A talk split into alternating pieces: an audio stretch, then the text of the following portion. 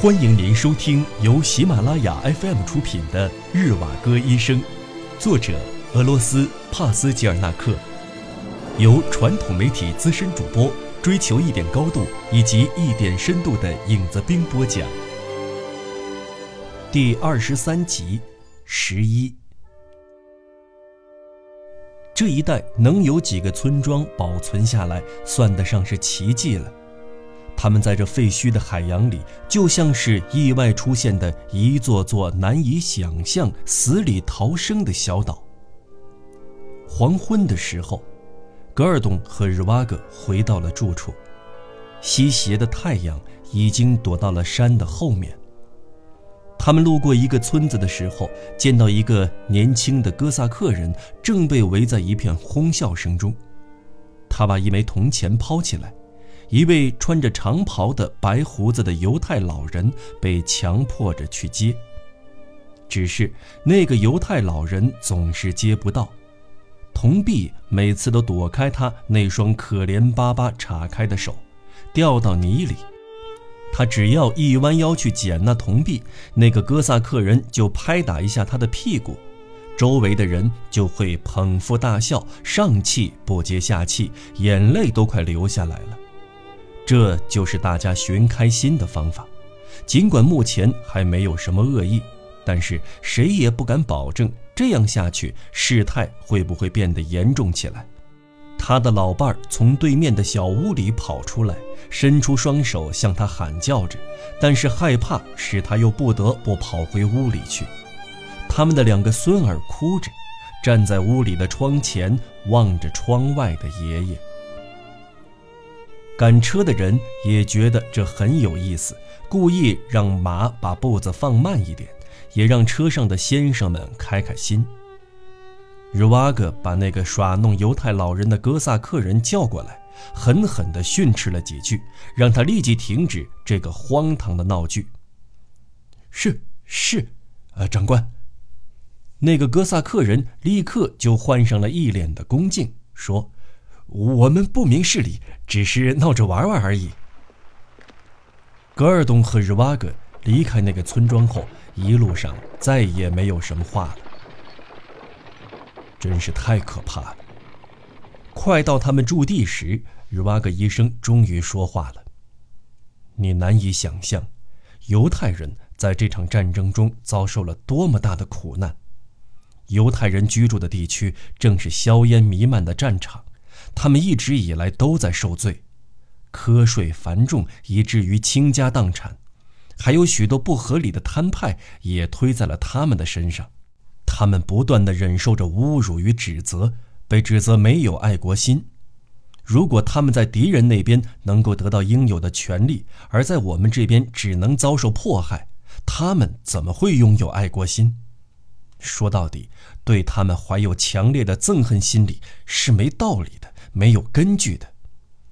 对于这些人，反而应该同情，他们困窘、小气、软弱和无力抵抗，应该用一颗仁慈的、宽容的心对待他们。真搞不清楚，这似乎是宿命在开着可悲的玩笑。格尔东听着日瓦格的这一番议论，一言不发。十二。他们还是那样各自躺在矮小狭长的窗子两边。夜深了，他们两个还在闲聊。日瓦格告诉戈尔东，他们在前线亲眼看到了沙皇。他眉飞色舞地描述着，那是他在上前线的第一个春天。他被派往一个驻扎在盆地里的部队，司令部就设在卡尔巴于山的大山谷里。这支部队的任务是把通往匈牙利方面的盆地人口封锁起来。火车站就在山谷的底部。日瓦格向戈尔东描述着山谷的地形。白云悠闲地在那些粗壮的枫树、松树的高高的顶端漫步。森林里忽隐忽现的灰色板岩与石墨岩峭壁，就好像是浓密的毛皮被磨出了一块块秃掉的伤疤。四月里的一个清晨，天还没有亮，空气湿漉漉的，周围的一切都是灰蒙蒙的，如同那些岩石一样。高山把这里团团围住，似乎眼前的一切都被定格了一样。出奇的闷热涌上来，让人难以呼吸。地上蒸发出来的水汽在山谷中弥漫开来，形成了一股连续不断的气流，往天边升腾。车站那边的火车头的烟气也混合了进去。潮湿的草地，远处的山都是灰色的，正好跟苍黑的森林及片片乌云拼凑成一幅风景画。沙皇这几天在加利奇亚地区巡视着，突然传来通知说，他要到这个驻守部队来视察。沙皇是这支部队的荣誉长官。沙皇随时都有可能抵达驻地，欢迎的仪仗队围着站台排开了，将士们等候了一两个小时，开始疲乏。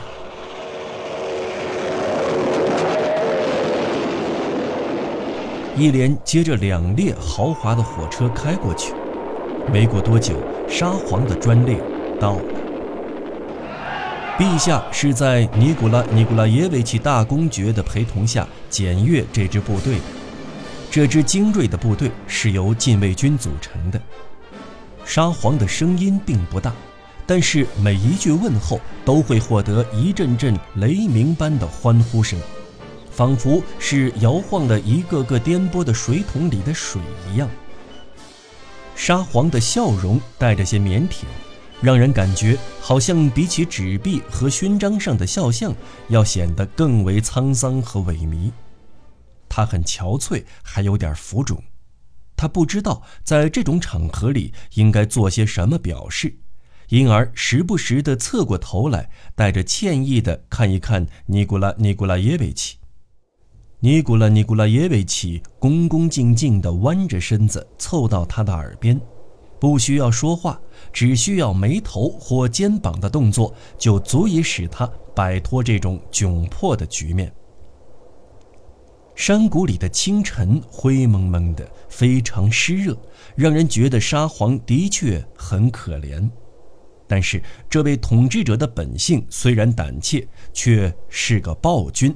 一想到生杀大权正是被这种性格软弱的人掌控着，就让人毛骨悚然。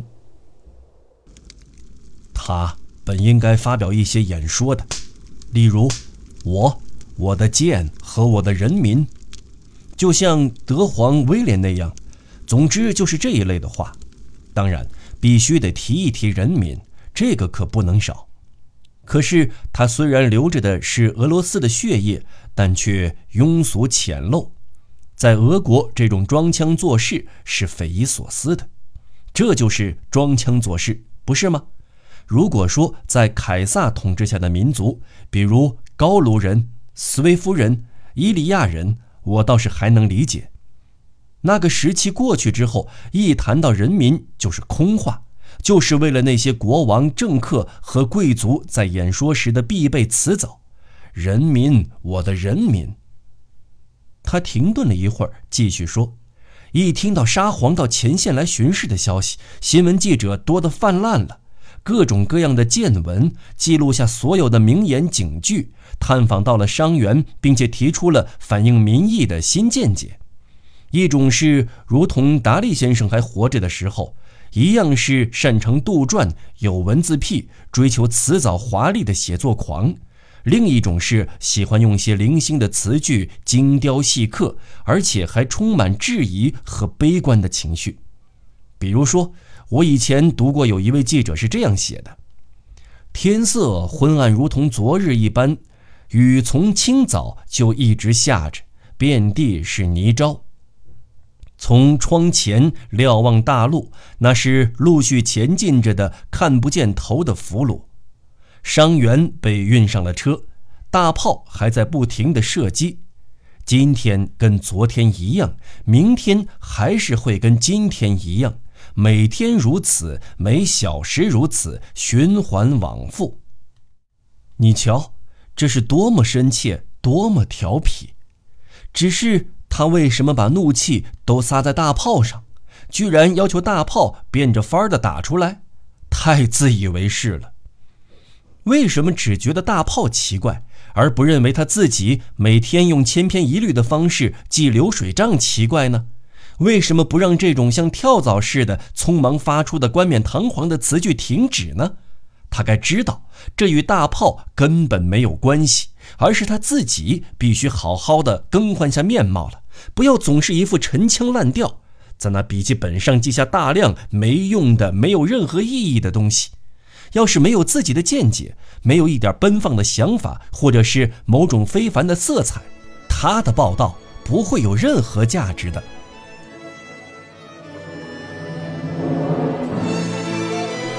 您正在收听的是由喜马拉雅 FM 出品的《日瓦戈医生》。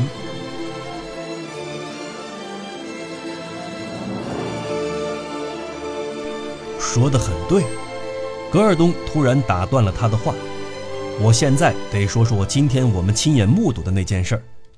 哥萨克人居然拿一位长者来嘲笑取乐，就像数不清的类似的情况一样，是一种再普通不过的卑劣下贱的行为。很明显，对这种行为是完全用不着讲什么大道理的，狠狠地抽他几嘴巴就可以了。关于犹太这个种族的问题，就需要讲讲道理了。它会存在于让人意想不到的道理的另一个面，只是我也没有任何新的见地。我们的这些想法都是源自于你舅舅。人民是什么？这就是你之前所问到的。对他们是否要过于迁就和照顾？难道不是一心一意来取悦人民的，而是用自己的丰功伟业使民族不断前进，为民族增光，并受到歌颂而名垂青史的人，对于民族的贡献更大吗？哦，当然是的，这肯定是的。不过话说回来。基督教的时代还有必要谈论民族吗？这显然不是个普通的民族了，这是被劝服和同化的。因此，转变才是关键，并不在于信守着旧的原则。就说说新约吧，他是怎么解说这个问题的呢？首先，新约并没有下断言，必须这样，必须那样。他只是把一些朴素的、稳重的话，天真而含含糊糊地提出来。他提到：“你是否愿意过上幸福的生活？是否愿意得到精神上的快乐？”最后，大家都自愿地接受了这个劝谕，一流传就传了几千年。新约提到天堂里没有古希腊人和犹太人的分别，难道这就是说在上帝面前人人平等吗？当然不是。如果是单纯的为了这个问题，自然也就不需要新约来解释了。在此之前，希腊的哲学家、罗马的圣贤以及旧约的先知们早就提及过这个问题了。只不过他是说，在冥思苦想的心灵中出现的新的生活方式、新的社交范围里，就是说，在所谓的天国里没有民族之分，只有个人的存在。你刚才说。要不是人把某种意义加进去的话，事实就不会有任何的意义。但是基督教和个人奉行的宗教仪式中，就是加入了很多意义进去，所以觉得事实更有意义。我们谈到了那些庸庸碌碌的人，他们对生活世界来说没有任何的贡献。那些鼠目寸光的二流货色，他们的着眼点就是喜欢谈论人民，弱小的人民就要遭受苦难，就得听任他们的摆布，同时可以满足他们身上大发善心、自吹自擂的欲望。犹太人便是这种灾难里绝对的受难者。民族意识规定了他们保持着无动于衷、长久充当百姓的观念，子子孙孙都不能改变。在这期间，他们中出现了那么一个人，受他的影响，全世界都从这种微贱的束缚中拯救了出来。多奇怪呀！这是怎么解释呢？这是个令人振奋的节日，这种从平凡的世俗中脱颖而出的飞跃，改变了整天碌碌无为的状态。这一切就出现在他们的土地上，用的是他们的语言，属于他们的种族。他们怎么会对这些都熟视无睹、漠不关心呢？他们怎么能让自己的精神失去这种美德和力量的引导呢？他们不会同意在这股力量取得胜利、能控制一切地位的时候，理所当然地继续充当被他们抛弃的这种怪事的虚有其表的外壳。这样自寻烦恼，到底对谁有利？到底是谁需要生生世世的忍气吞声，让那么多的灵魂、无辜的老人、妇女以及儿童流血？为什么这个民族的精神支柱不将这种廉价的、闻名遐迩的受苦方式和带着讥讽的智慧远远地抛开？为什么不愿意冒险放弃自己的这项不可更改的职责？而像锅炉在巨大压力之下爆炸一样，把这支不知道为了什么而正在挣扎和受到残害的队伍释放出来。那些人怎么不说？你们该清醒了，都受够了，不能再这样了，不可以像以前那样自以为是了。散开吧，跟其他人住在一起。你们理应跟所有人一样，你们就是这世界上最早最好的基督徒。你们不要做那些最低级的、最软弱的人，那是你们的对立面。十三。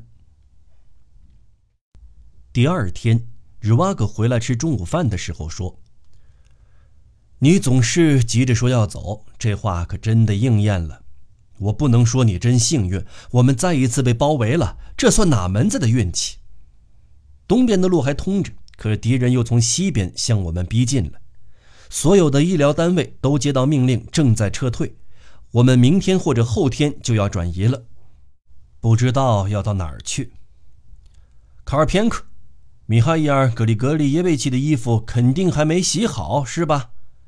真是说也说不清楚，总是干亲家、干亲家的叫唤。你要正经问他是怎么个干亲家来着，他自己也不知道，真是蠢驴。他没去听勤务兵怎么在那儿东拼西凑地为自己辩解，也没有留意临走前因不得不穿上日瓦格的内衣而不怎么痛快的戈尔东。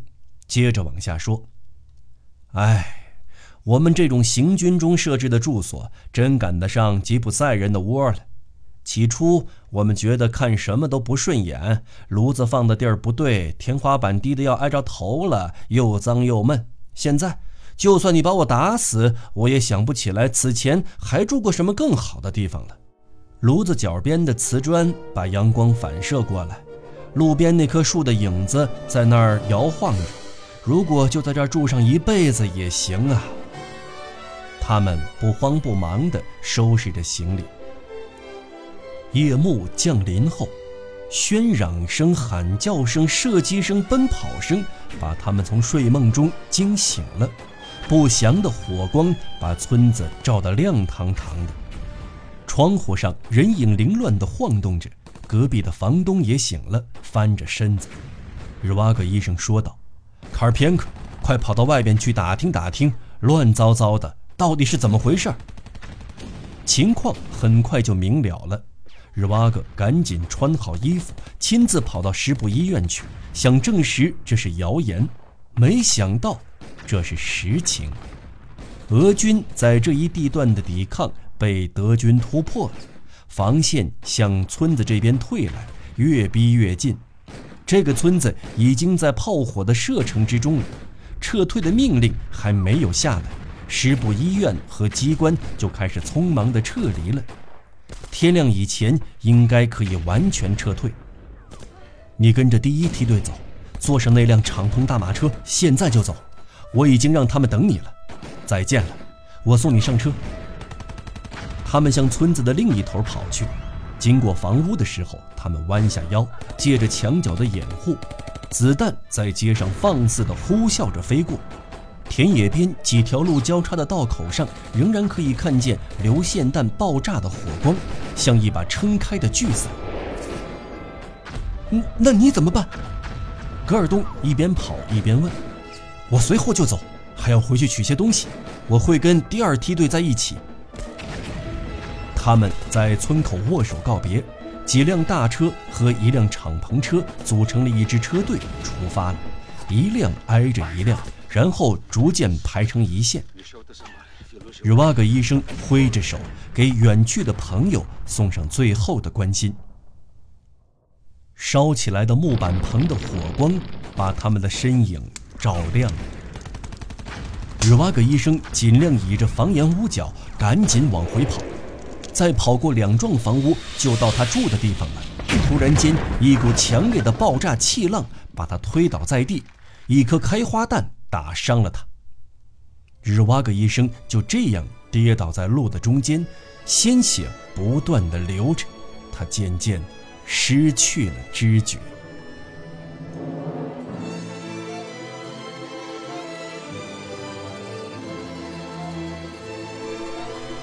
听众朋友，本期节目到此播讲完毕，我们下期节目再见。